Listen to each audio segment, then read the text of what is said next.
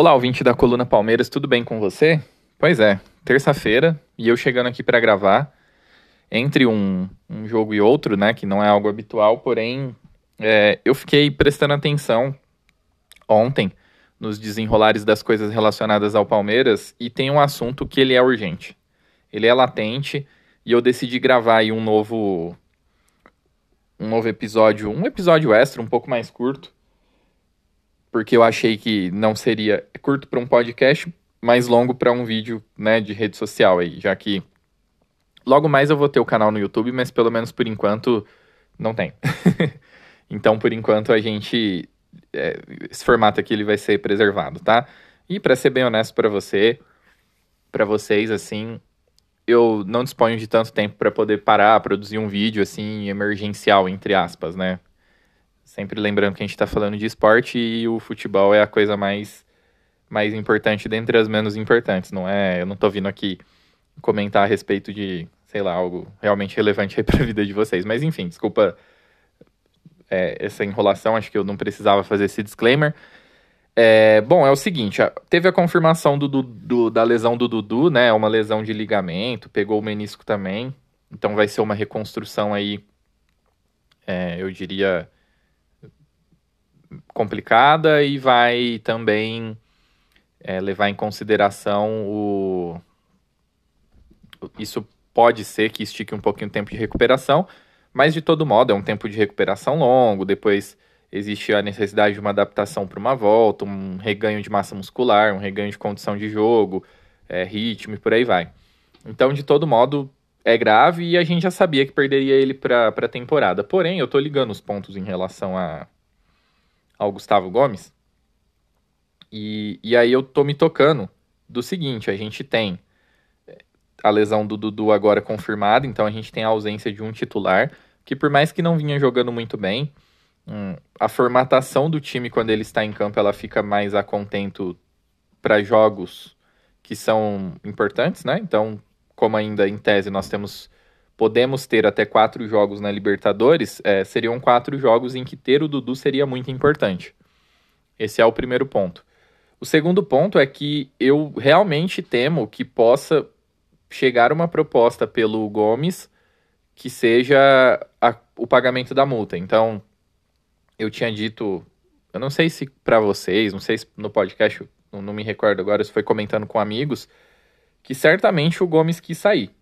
A, maneira como a história foi contada, com a mãe dele dando entrevista e outras pessoas do entorno dele falando a respeito da proposta que ele recebeu, para mim deixa muito claro que foi uma proposta, entre aspas, irrecusável e que, obviamente, tem o Palmeiras nessa história e a Leila se comprometeu a não negociá-lo. Porém, caso ele tenha aceitado a proposta e pague-se a multa para desvinculá-lo do contrato que ele tem vigente com o Palmeiras, ele pode assinar esse contrato aí com o time, que eu, se não me engano, é o Al Ittihad, né? Não é nem da Arábia Saudita, se eu não me engano. Eu vejo muita gente falando, o Al Ittihad, se eu não me engano, é o do Emirados Árabes, né? E é um jogador de 30 anos, então assim, pensando a longo prazo, se essa venda fosse fechada pro, pro começo, né, do ano, que é a janela menos movimentada das janelas do, do hemisfério norte, que eles seguem um calendário de meio a meio do ano, a gente teria a perda de um dos maiores líderes e um dos maiores jogadores da história do Palmeiras. Porém, nós teríamos muito dinheiro, né? A venda, para vocês terem uma ideia, o zagueiro mais caro a ser vendido aqui na história do Brasil em valores nominais foi o Mina por 2 milhões de euros, na época que o Palmeiras vendeu ele para o Barcelona, né? A gente está falando de 50 milhões de dólares. Então, financeiramente falando, é muito bom e, em tese, dá para repor tecnicamente. Tá? Dá para o Palmeiras ir e buscar um, um, jogador que tenha um nível técnico alto e faça uma boa dupla com o Murilo. Porém, não vai repor do ponto de vista de identificação com a torcida, do ponto de vista de liderança, talvez do ponto de vista de regularidade, é, não apenas na qualidade do jogo, né? Mas o Gomes ele tem uma condição física privilegiada, dificilmente se machuca, dificilmente não se apresenta. As poucas vezes que a gente não teve o Gomes ou foi por suspensão, que também não é uma, uma constante quando a gente fala de Gustavo Gomes, ou foi por ou foi porque ele estava servindo a seleção em momentos em que o campeonato não parava, ou que né, ele voltava em cima da hora e, e não jogava por conta de ter jogado pela seleção há pouco tempo. Então, é, tudo isso é um, é um combo muito benéfico para o Palmeiras e é um, um porto seguro no nosso time já há muito tempo.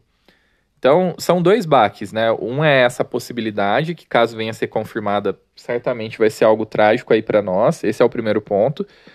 E o segundo ponto é, a gente também não estava acostumado a não ter o Dudu. A, o Dudu ter lesão séria. Isso também não era algo que fazia parte daquilo que a gente imaginava. Para vocês terem uma ideia, a gente vai ficar sem o Dudu.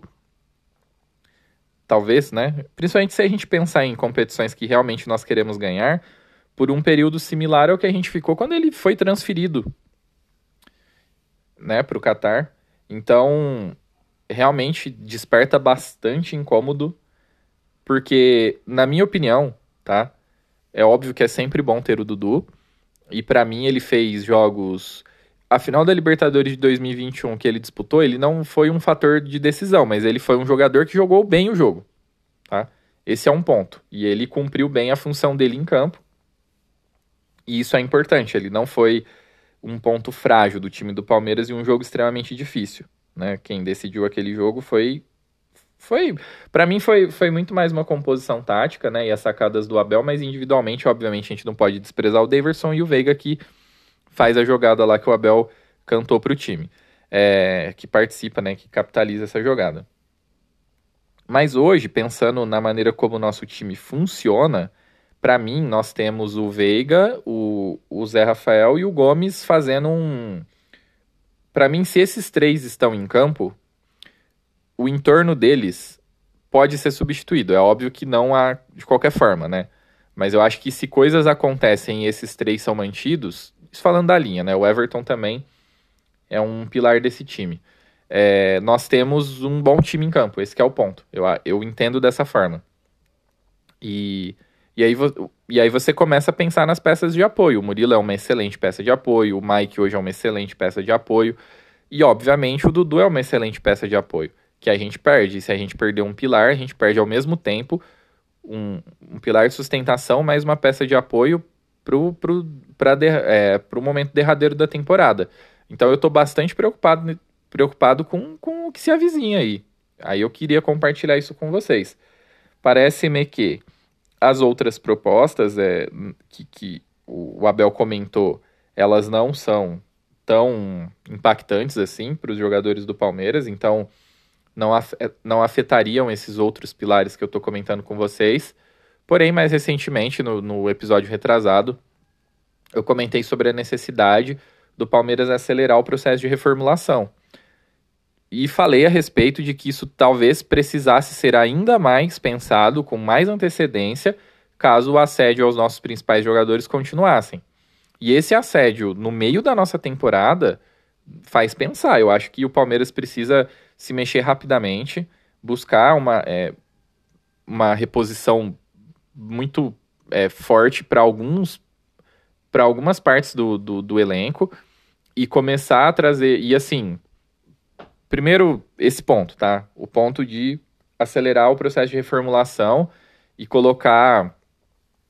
E o Abel vai ter que fazer aí um, um trabalho que ele, eu sei que ele não gosta, mas de ter jogadores em condição de titularidade, é, dois jogadores, por exemplo, em condição de, titula, de titularidade para a mesma posição.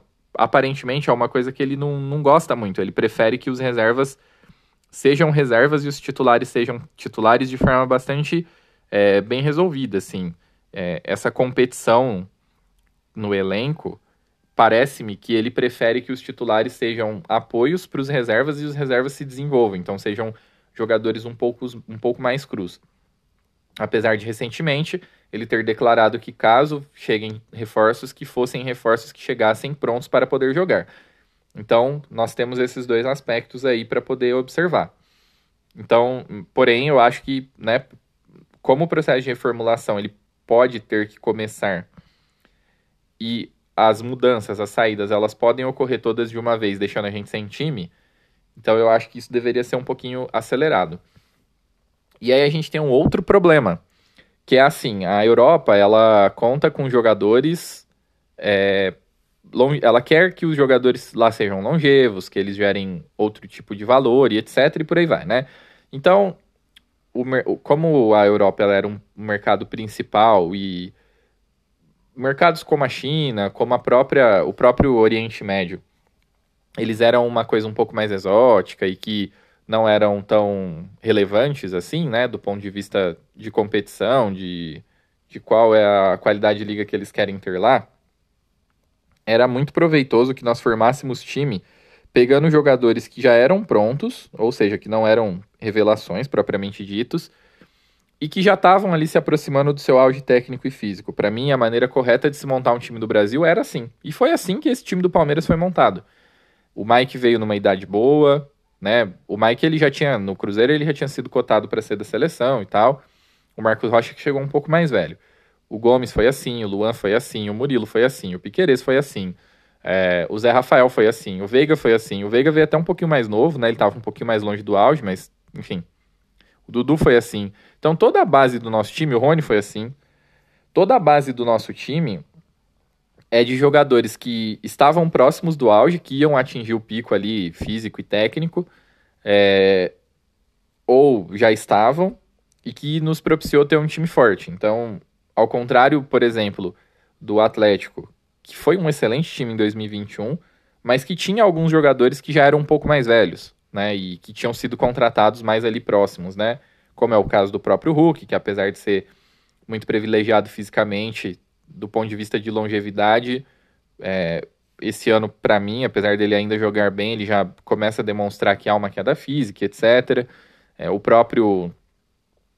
Esqueci o nome, aquele meia canhoto que era do River. O, eu, eu não me lembro o nome, mas vocês sabem de que eu tô falando. Que veio com mais de 30. Quando eles trazem o Keno também, o Keno já tá próximo dos 30. E o Keno, inclusive, tá vendendo garrafa aí no, no, no Fluminense, talvez eles não, diver, não, não devessem ter liberado. É, então não é uma composição de veteranos com jogadores mais próximos do auge. Eles tinham alguns jogadores que eram que lá estavam há um pouco mais de tempo, como o Alan, que eles já até liberaram e tal, o próprio, o próprio Arana. Mas eu me lembro deles contratarem o Godin, por exemplo. então, assim, é, é um projeto muito mais focado em jogadores um pouco mais consagrados e etc. E que não que podem não render, né, por questões físicas e não fornecem uma longevidade tão grande quanto esses jogadores do Palmeiras estão tendo. Não é normal, o Gomes chegou no Palmeiras em 2018 e tá aí até hoje, rendendo. E tem jogadores de 2019, tem o Dudu de 2015, enfim, vocês sabem muito bem, né? O Veiga chegou em 17, por aí vai. Então, para mim, esse era o projeto de futebol um pouco mais adequado. Só que se as cifras forem muito altas para jogadores que já estão no auge, ou seja, que não precisam ser desenvolvidos, mas que são interessantes para um determinado mercado, como é o caso dos mercados do Oriente Médio, toda essa todo esse pensamento de futebol, de como montar um time que nós temos aqui no Brasil, ele vai ficar comprometido. A gente vai ter que começar a pensar outras maneiras de desenvolver é, nossos times. E não exatamente é se valendo de jogadores mais jovens, porque os aí esses, né, vamos supor, o Luiz Guilherme começa a jogar muito aí. Ele vai despertar o interesse do, do futebol europeu, porque ele é jovem, ele ainda pode ser desenvolvido e por aí vai. Que, e, e por que isso? Porque aí sim, esse perfil de jogador é um, é um perfil que não interessa para o continente, desculpa, para o Oriente Médio, porque ele não tem esse impacto inicial que se espera, apesar inclusive do Giovani ter saído para um time do Catar, né? Que eu não entendo como vai ficar nessa história. É, a liga principal lá vai ser do principal país do Oriente Médio, que é a Arábia Saudita, do ponto de vista econômico e etc. Então, isso tudo me deixa duplamente preocupado, porque a gente é, não só está, desculpa até ser repetitivo, chegando no momento de reformulação, como a gente tem dificuldade para poder fazer essa reformulação e o plano que foi utilizado pelo Palmeiras ao longo dos últimos anos, ele está ameaçado por conta do, da chegada desse novo player. E aí vai, a gente vai ficar relegado a ter jogadores veteranos, a gente vai ter que ficar buscando jogadores que sejam é, que estejam retornando da Europa ou que estejam em mercados que oferecem dinheiro, mas não necessariamente competitividade, como é o caso da MLS, os jogadores que aqui chegam da MLS, eles apresentam uma dificuldade absurda de adaptação à densidade competitiva. O Luiz Araújo acabou de machucar e foi uma lesão feia, foi uma lesão muscular de grau 3. E eu vi algumas pessoas comentando a respeito disso, que jogadores que aqui chegam e vêm de locais onde a competitividade não é tão grande, que a exigência não é tão grande, né? Um, um jogador na MLS, ele joga 30 jogos numa temporada. Então, isso pode afetar severamente a nossa liga aqui. Alguma coisa precisa ser pensada. Eu não tenho uma exata solução aqui agora pro. É, porque como eu disse, né, eu tô, eu tô sendo, eu tô pensando nesse assunto e fui entre aspas pego de surpresa, não que a minha opinião vá resolver em alguma coisa, porque não sou eu que tomo as decisões, mas assim, para opinar, né, de qual seria o plano mais adequado que o Palmeiras deveria seguir, eu sinceramente não sei. É, eu acho que por enquanto ainda dá para insistir nessa nessa estratégia de trazer jogadores que já mostraram algo, que estão um pouco mais prontos, que estão mais prontos, mais próximos do auge, tanto físico quanto técnico, mas é algo que está ameaçado pela entrada desses novos players aí. E, e isso, inclusive, pode despertar é, mais, um interesse mais intenso de times pequenos da Europa e que têm capacidade financeira de vir aqui buscar jogadores mais jovens e que podem atrair esses jogadores por uma. Né, porque lá ganha em euro, porque vai morar na Europa e etc. Não à toa o Corinthians acabou de vender o zagueiro bem promissor deles, que é o Murilo, para o Nottingham Forest. Então, a dinâmica de mercado do futebol está mudando e isso impacta nas montagens de time, obviamente, aqui do Brasil.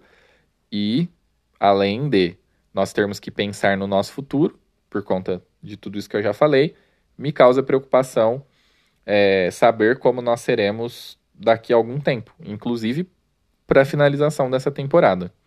É isso, gente. Eu quis trazer essa reflexão aqui. Obrigado e até depois do jogo contra o Deportivo Pereira.